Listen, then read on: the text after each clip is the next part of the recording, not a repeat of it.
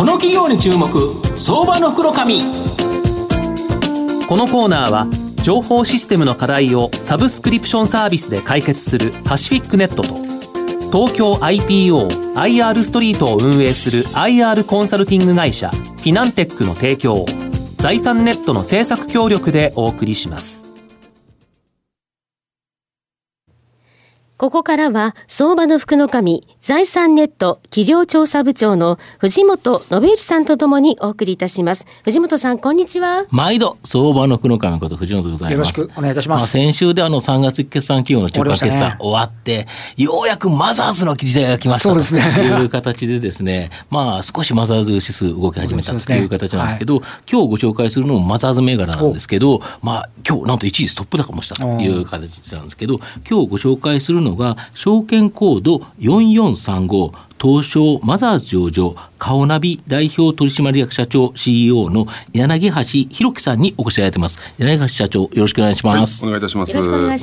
願いします顔のビはですね、東証マザーズに上場してまして、現在6600円、1単位66万円ちょっとで買える、66万円で買えるという形になります。東京都港区元赤坂、ここにですね、本社がある顔写真が並ぶクラウド人事マネジメントシステム、顔ナビ、これをですね、提供している企業になります。えー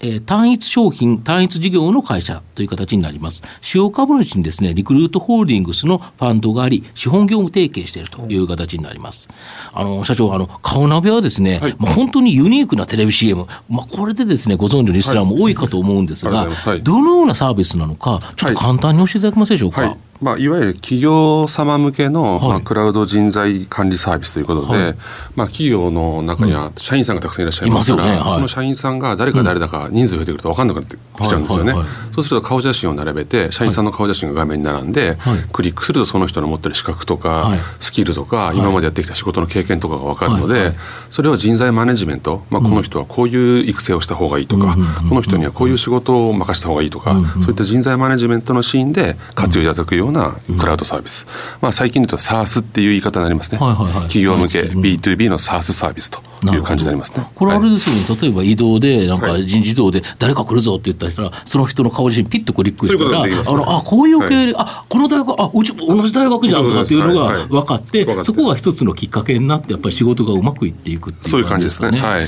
るほど。であと少子化やっぱ働き方改革ですね。企業のこの市場命題というのは従業員の生産性アップになってると思うんですがあの御社の顔ナビをですね利用すると従業員の生産性がアップこれにですね寄与して、まあ、企業の働き方改革推進とですね競争力強化、これができるっていうのは、これなんでなんですか？そうですね。やっぱり働き方改革とか、生産性向上っていうのは今日本、どこの会社さんもすごい意識を高く持たれてると、でそういう中で、まあ、僕が理解している一般の日本企業の会社さんっていうのは、人事の情報社員さんの情報が意外に整理されてないお客さんがすごい多いんですよ、要するに紙でキャビネットに全部収まっているとか、ね、人事部の。人事部の、はい。あるいは人事部長のローカルのパソコンに評価結果がたまってるとか、はい、なので例えば田中君ってどういう人って言った時に、うん、もうキャビネット漁ったり、はい、人事部長のパソコン覗いたりっていう話が起きちゃうわけですね。そうすると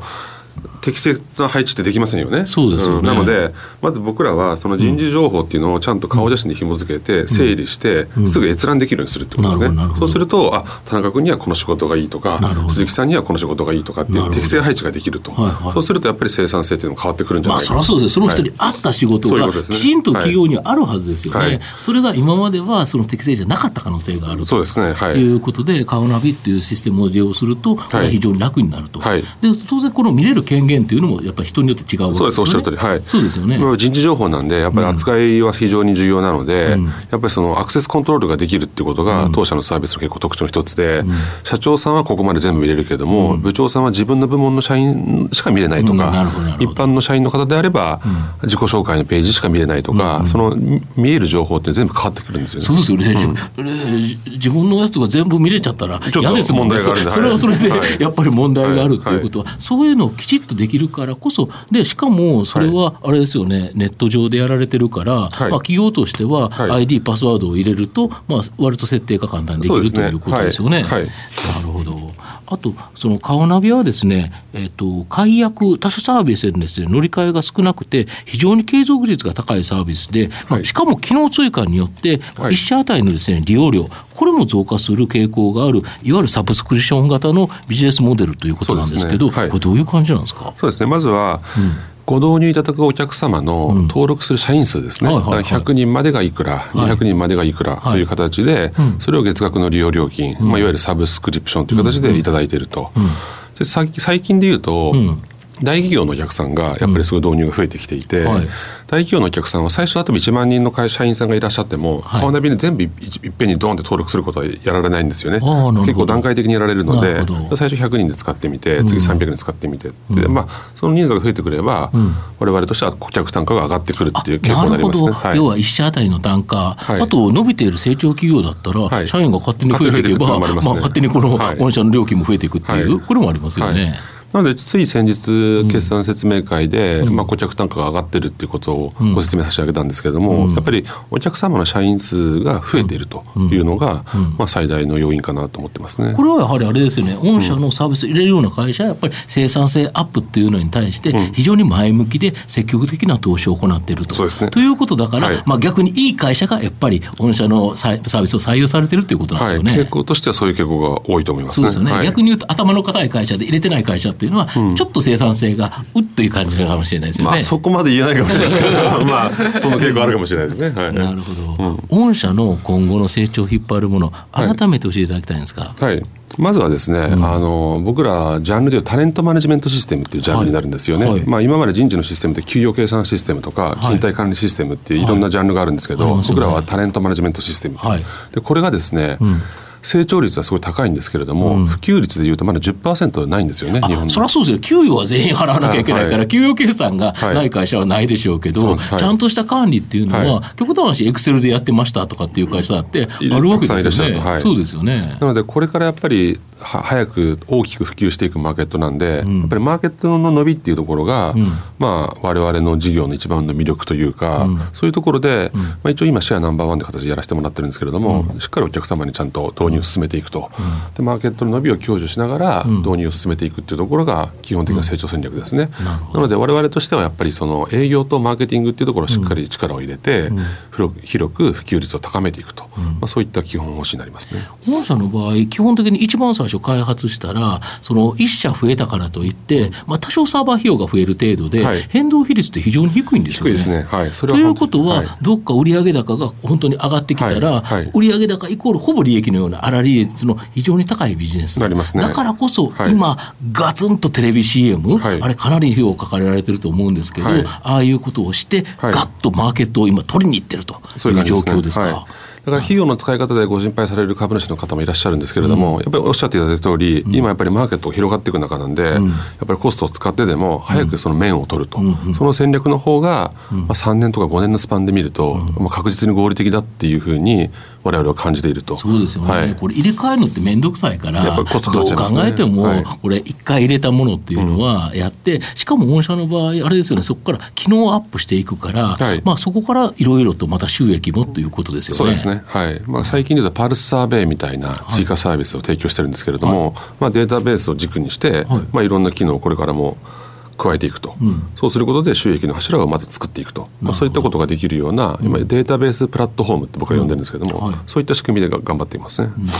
これあの、まあ、伸びて、まあ、普及率も低いということなんですけど、あのこうライバルの会社ですとか、あとはどうですか、参入障壁っていう観点というのは、どのようにお考えでいらっしゃいますでしょうか、はいはい、参入障壁は、えーまあ、われのタレントマネジメントシステムに限らず、クラウドサービスはそんなに高くはないですね。やっぱり導入するのも簡単ですし、まあ、競合が参入するのも簡単ですね。なので、まあ、どこの会社さんも大体感じてることは、やっぱり早くマーケットのシェアを取ると、はい、そして先行優位性を発揮するっていうところが、やっぱり基本的な競争戦略になるのかなって感じますね。なので、われわれのマーケットも、やっぱり競合さん、われわれは結構早い段階からやってたんですけども、はい、競合さん増えてきてますし、やっぱりもう先行優位性、まあ、先にマーケットを取ると。そういうやっぱり競争になってくるかなって感じですね。まあ、御社のものを導入して満足が得られれば、そのまんま先ほどの話ですけど、サブスクでっていう話にもなってくるので、はい、積み上げになってくれば、はい、というところですかね。はい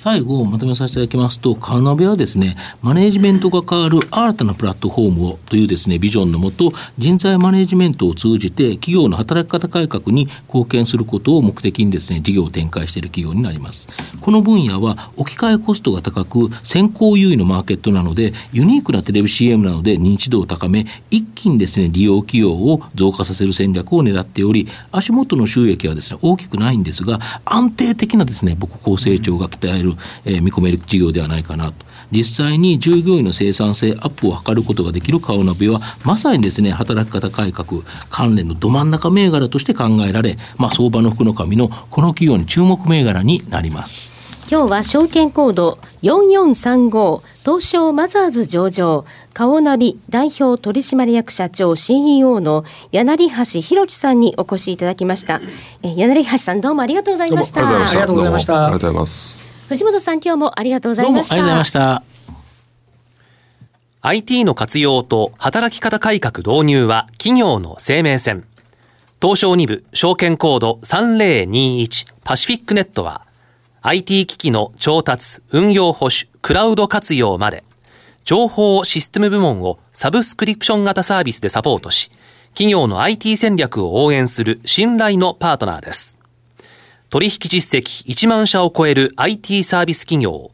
東証2部証券コード3021パシフィックネットにご注目ください。この企業に注目、相場の福の神。このコーナーは情報システムの課題をサブスクリプションサービスで解決するパシフィックネットと